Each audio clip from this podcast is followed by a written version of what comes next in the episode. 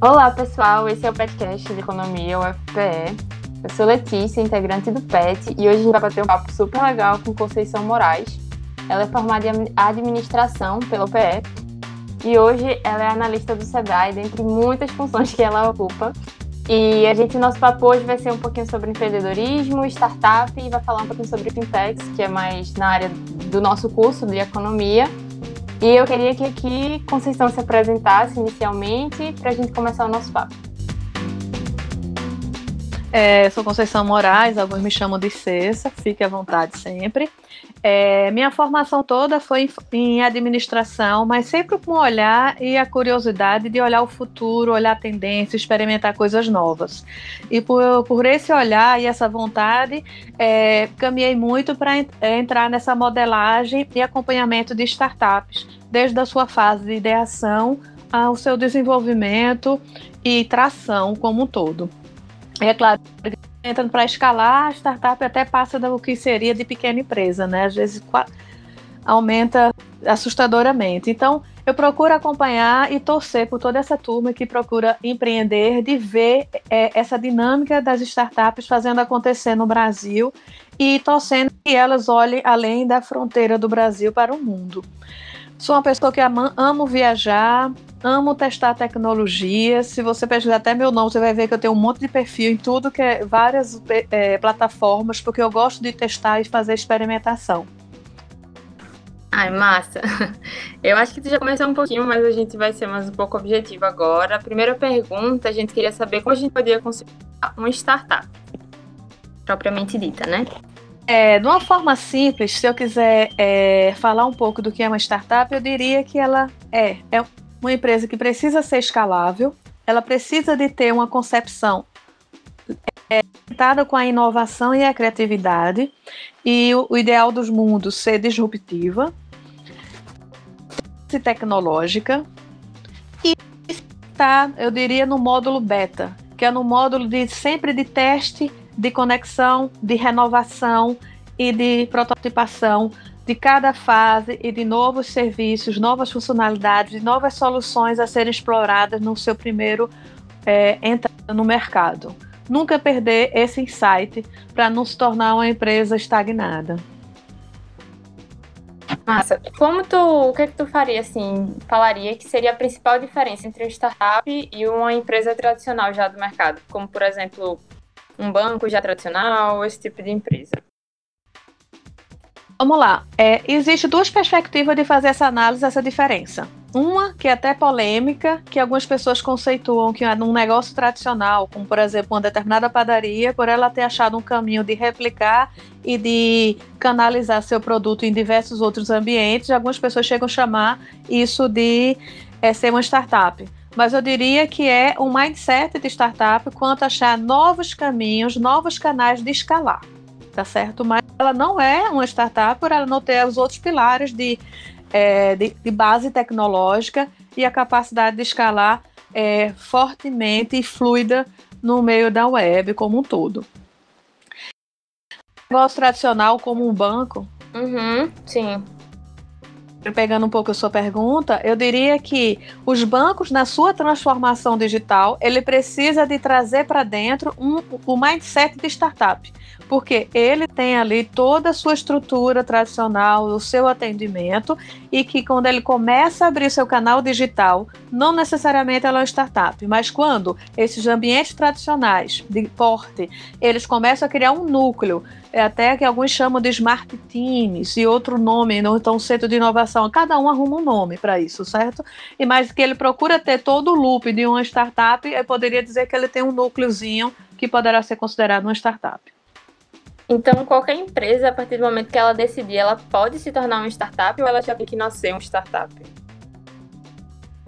Olha, dentro da transformação digital, qualquer empresa, quando ela vem a se reposicionar no ambiente de tornar-se um negócio digital, ela pode sim trazer para si todos os seus conceitos de startup e digitalizar todas as suas dinâmicas. Mas como puramente uma startup, eu diria que só uma base dela de núcleo que vai estar tá lá sempre moendo novas ideias e novos insights para inserir no mercado ou momentos dela de teste e de pivotar uma solução que muitas vezes eles não utilizam o nome do é, seu tradicional e colocam um cognome para ir testando no mercado para depois adicionar na grande empresa. Eu sempre digo que uma grande empresa é como fosse um navio, pensa um grande cruzeiro se movimentando, mas como cruzeiro e salva-vidas, ela tem alguns botes que, que dá agilidade para resolver coisas para aquela, aquela grande navio e depois é, trazer para dentro do cruzeiro, certo? Eu uhum. diria que são esses pequenos botes que estariam no entorno desse cruzeiro é que seriam potenciais startups é, dentro do, da, da governança daquela grande empresa. Entendi. É, se hoje, por exemplo, eu quisesse começar a abrir uma startup, quais são os primeiros passos que eu devo tomar, quem eu devo procurar, o lugar que eu, que eu escolho é importante, esse tipo de coisa. Quando você, a minha percepção né, e orientação de quando você pensa em montar uma startup é, é tentar literalmente entender a problemática que você está trabalhando. Às vezes as pessoas já vêm, já vêm novamente falando sobre problemática, a dor do cliente, mas infelizmente é o caminho que poucos seguem. E se você não, não querer ser mais uma no mercado, você vai aprofundar essa problemática, os grandes incômodos de potencial mercado que você está querendo é, trabalhar e chegar no entendimento do job to be done, que alguns traduzem como progresso do cliente. Ele finalmente o que é que o cliente quer com aquilo dali, para você ajudar você a ter insights e de inovação em ambientes que às vezes até estão aparentemente saturados, mas porque não teve esse pensar é, é, do job? E por isso não consegue alavancar. Então, é trabalhar essa problemática e vivenciar o, o, o loop é, Lean de, de testar, é, pesquisar, de remontar, de criar a possibilidade de MVP de forma enxuta, prática, para você fazer no processo de evolução. De acordo com o estágio que você esteja, nós teremos diversos lugares que vocês poderão é, estar se conectando e buscando. O Sebrae ele sempre dá o apoio nessa parte inicial e alguns momentos sim de tração e temos programas nacional que apoia a tração para escalar, como por exemplo o Inovativa Brasil com outros parceiros. Então, existem vários parceiros que poderão estar você se conectando de acordo com o enfoque que você venha dar da sua startup, inclusive o CB. Ótimo. É, eu acho que tem muito a ver com a problemática que tu pontuou, mas assim, quais são as áreas mais promissoras de uma startup para hoje? Eu acho que é muito a ver quais são as problemáticas, né, que, é, que, o, que a sociedade está mais precisando ser atendida nesse momento. Que a startup poderia ser a, a solução aí para elas. Pois é, eu diria que sim, porque ainda existem vários problemas, às vezes básicos, no Brasil que precisa ser resolvido e também no mundo. E junto a, a, esse problema, o que vai tornar essa tua startup também inovadora é quando ela traz é, tecnologias transformadoras e que ela vai dar o, vamos dizer, o reposicionamento inovador e de, alinhado ao futuro. Como, por exemplo, é, um grande é, pesquisador e consultor e reconhecido internacionalmente, que Von Choi, ele mostra que, por exemplo, a segunda onda é, de, de, tecnologias transformadoras que ele, ele pontua, que é dentro de 2016 a 2025, ele apresenta inteligência artificial, sistemas autônomos, blockchain, smart é autônomo, também gerando, gerando não só o sistema autônomo, mas também a inteligência de tudo isso, o 6G, que o Brasil ainda está entrando, o 4G, energias de futuro, tá? E é algo que vocês já estão vivenciando, pra, mas eu, eu quero mostrar para até vocês ficarem atentos, que ainda estamos ainda explorando, é o que ele considera que foi a primeira onda até 2016 que vem a digitalização, que a gente está vivenciando durante essa pandemia, a internet das coisas, impressão 3D, robótica, cloud, a análise avançada, realidade aumentada, que são hoje as tecnologias que muitos estão começando a usar. Então, se vocês estão usando essa, mas com o olhar de, de novas tecnologias que estão chegando ao futuro, vocês vão estar conseguindo aí dar um voo de certa sustentabilidade no mercado. Porque não basta só atender a solução e a problemática atual, mas dando essa roupagem de atualidade e de futuro nessa startup. Ótimo. É, já a gente vai voltar agora um pouquinho para a área de economia, né, que é o nosso curso. E aí, quando a gente pensa em economia e startup, a gente pensa logo em fintechs, né? Então, eu queria que tu desse uma, uma conceituada aí sobre esse, esse, esse tipo de empresa e dissesse também a diferença delas para as tradicionais, né? Os Certo.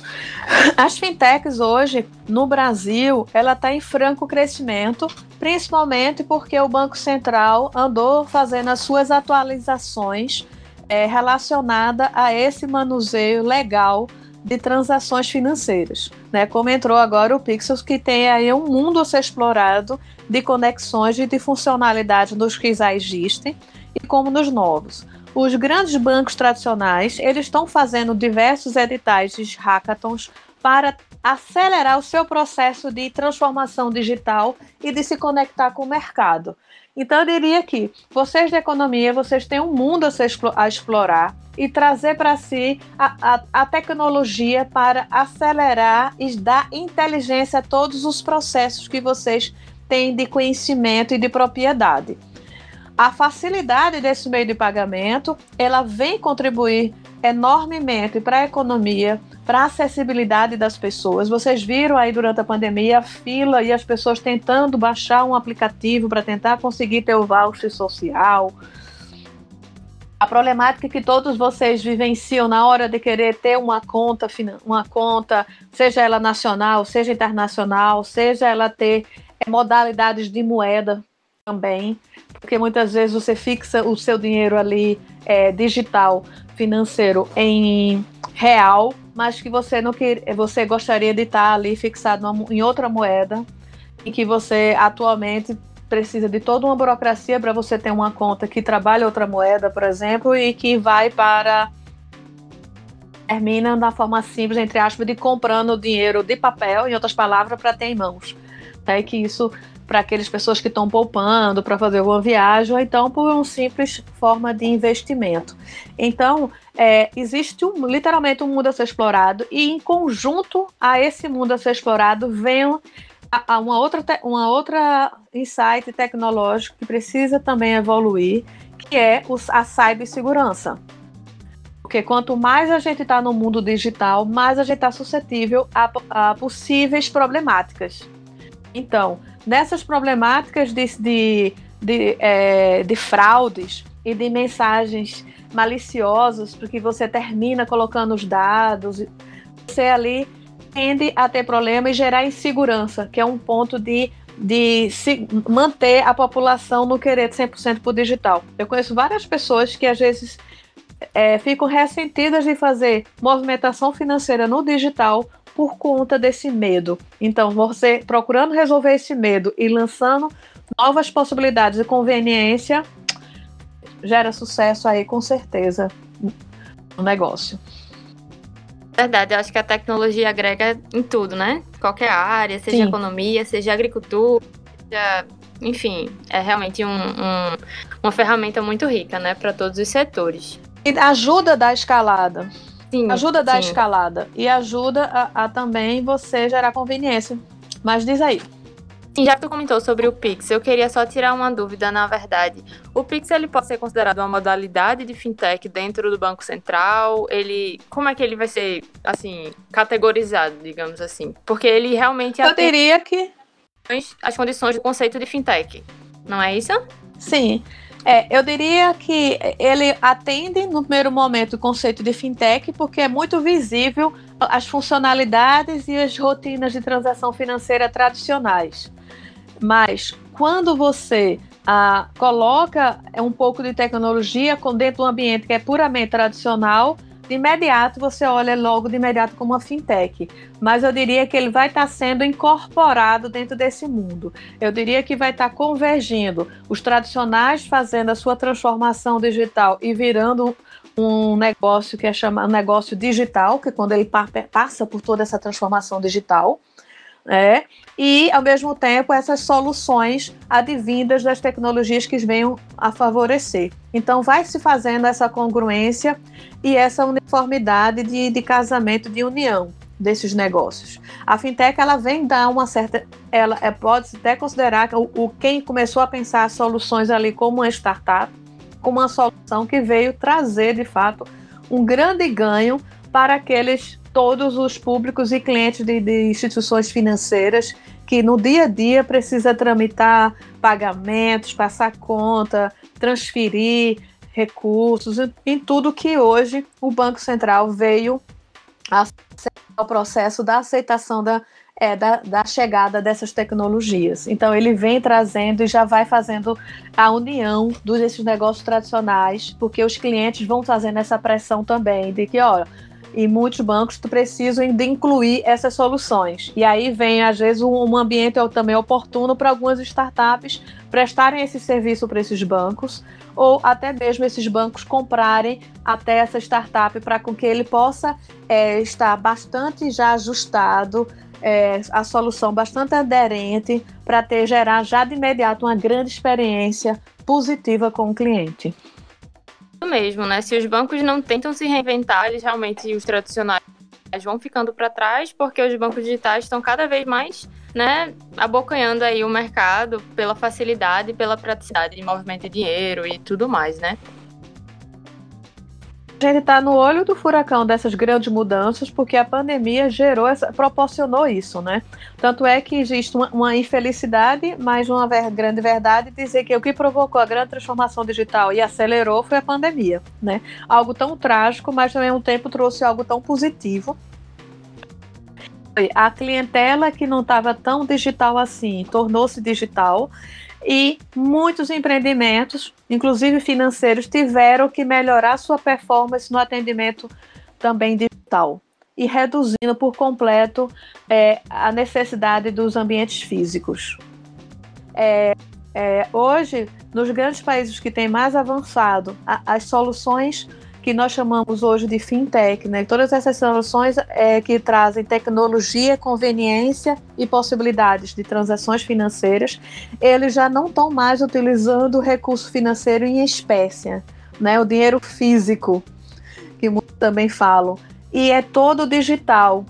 E isso vem ganhando ganha força, capilaridade e rapidez nas transações mesmo os bancos eles poderem olhar também de que isso agrega para eles é, eficiência nas suas operações e novos espaços de, é, de trabalho em outras áreas que vão precisar de trabalhar esse monitoramento e essa conveniência com o cliente. E é, infelizmente, mas, mas é necessário a, a, a, deixando de existir algumas ocupações internas que precisavam de manusear com todo o, o, o artefato físico que o banco precisava de atuar. Que uma grande vantagem também dos bancos tradicionais, como está sendo o caso do Banco Central, adotar tecnologias mais avançadas para essa movimentação de dinheiro, pode justamente eliminar a dificuldade de algumas pessoas pelo medo, pela insegurança, né? Como você tinha comentado anteriormente eu fosse receosa de colocar dinheiro digital e não saber para onde meu dinheiro ia, quem ia mexer no dinheiro. Talvez com um banco tradicional liderando esse processo, essa segurança seja bem reduzida, né? Diria que em parte, porque é, não tira a necessidade de todas essas instituições financeiras ganharem performance em cibersegurança. O Banco Central, como uma grande instituição regulatória, para a área financeira como um todo, ela, vamos dizer assim, ela legalizou todo esse ambiente digital. Ela vem trazendo essa legalização desse ambiente digital. Ao fazer essa legalização, é, as mídias de massa elas começam a publicar para os clientes e pessoas que são menos digitais começam a querer entender sobre isso e começar, já que tá, isso está podendo, quanto, o que seria o benefício que eu vou ter dessa tecnologia, que esse nome esquisitinho aí que tu está dizendo, né? Que aí você pega as pessoas que têm menos inclusas digitalmente e elas começam a respeitar. Mas ao mesmo tempo vem o outro lado que precisa avançar constantemente e em comum que é o cibersegurança. O Banco Central ela possui a sua lógica, a sua experiência, expertise de definir quando o dinheiro é espécie é falso ou é verdadeiro. E nunca esqueço de um, é de um comentário que eu tive sobre isso, que ele estudava a inteireza do que era um dinheiro verdadeiro porque, e não estudava tanto o que era falso. Ele, a, a, o falso levava a determinadas facetas e a criatividade que nunca ia conseguir ter o domínio, mas o domínio do que era verdadeiro se tinha. Então, isso era um dos princípios que o Banco Central usava para fazer a releitura da, da próprio dinheiro em espécie. Quando entra o dinheiro digital, é, vai precisar desse repensar do qual vai ser essa lógica e releitura para garantir a, a segurança dessas transações. E isso vai ser um novo pensar, seja do Banco Central ou de forma democrática, de todas as, todas as instituições financeiras, fintechs como um todo, para garantir essa segurança. E quem venha dar essa garantia, ela, ele vai, vamos dizer, dominar mais o mercado. Para aqueles que vão, não vão querer mais aceitar ficar limitado em algumas funcionalidades nas transações é, financeiras. Ótimo, então foi ótima a conversa. Muito obrigada, Conceição, pela participação, pela atenção, disponibilidade. Deixa aqui o espaço para a gente concluir. Se você quiser falar alguma coisa, fique à vontade. Obrigada. Eu tenho só a agradecer de ter esse momento com vocês. Pode sempre contar, tá certo, com o Sebrae, o Sebrae Lab lá. Ele é feito para vocês, para apoiar todo o caminho de, é, de inovação e da necessidade de vocês chegarem junto com o conhecimento de vocês de economia, junto com é, todo o grupo de te tecnologia, porque o, o, o caminho ele sempre vai ser híbrido com o teu saber nessa vertical, e junto com a tecnologia, com pessoas especializadas em código e tudo mais, ou vocês serem até também estar tá ligado a código, porque as novas formações estão chegando a isso. E também que esse startup não é um modismo, é algo real que veio para ficar. Ora, você como empreendedor, tendo a sua própria startup, ou você entrar numa grande instituição financeira com esse mindset, porque as grandes corporações financeiras quando venha querer contratar, eles vão querer só pessoas agora que têm esse mindset, que pensam como startup, que saiba fazer esse loop de aprendizado, de criação, teste,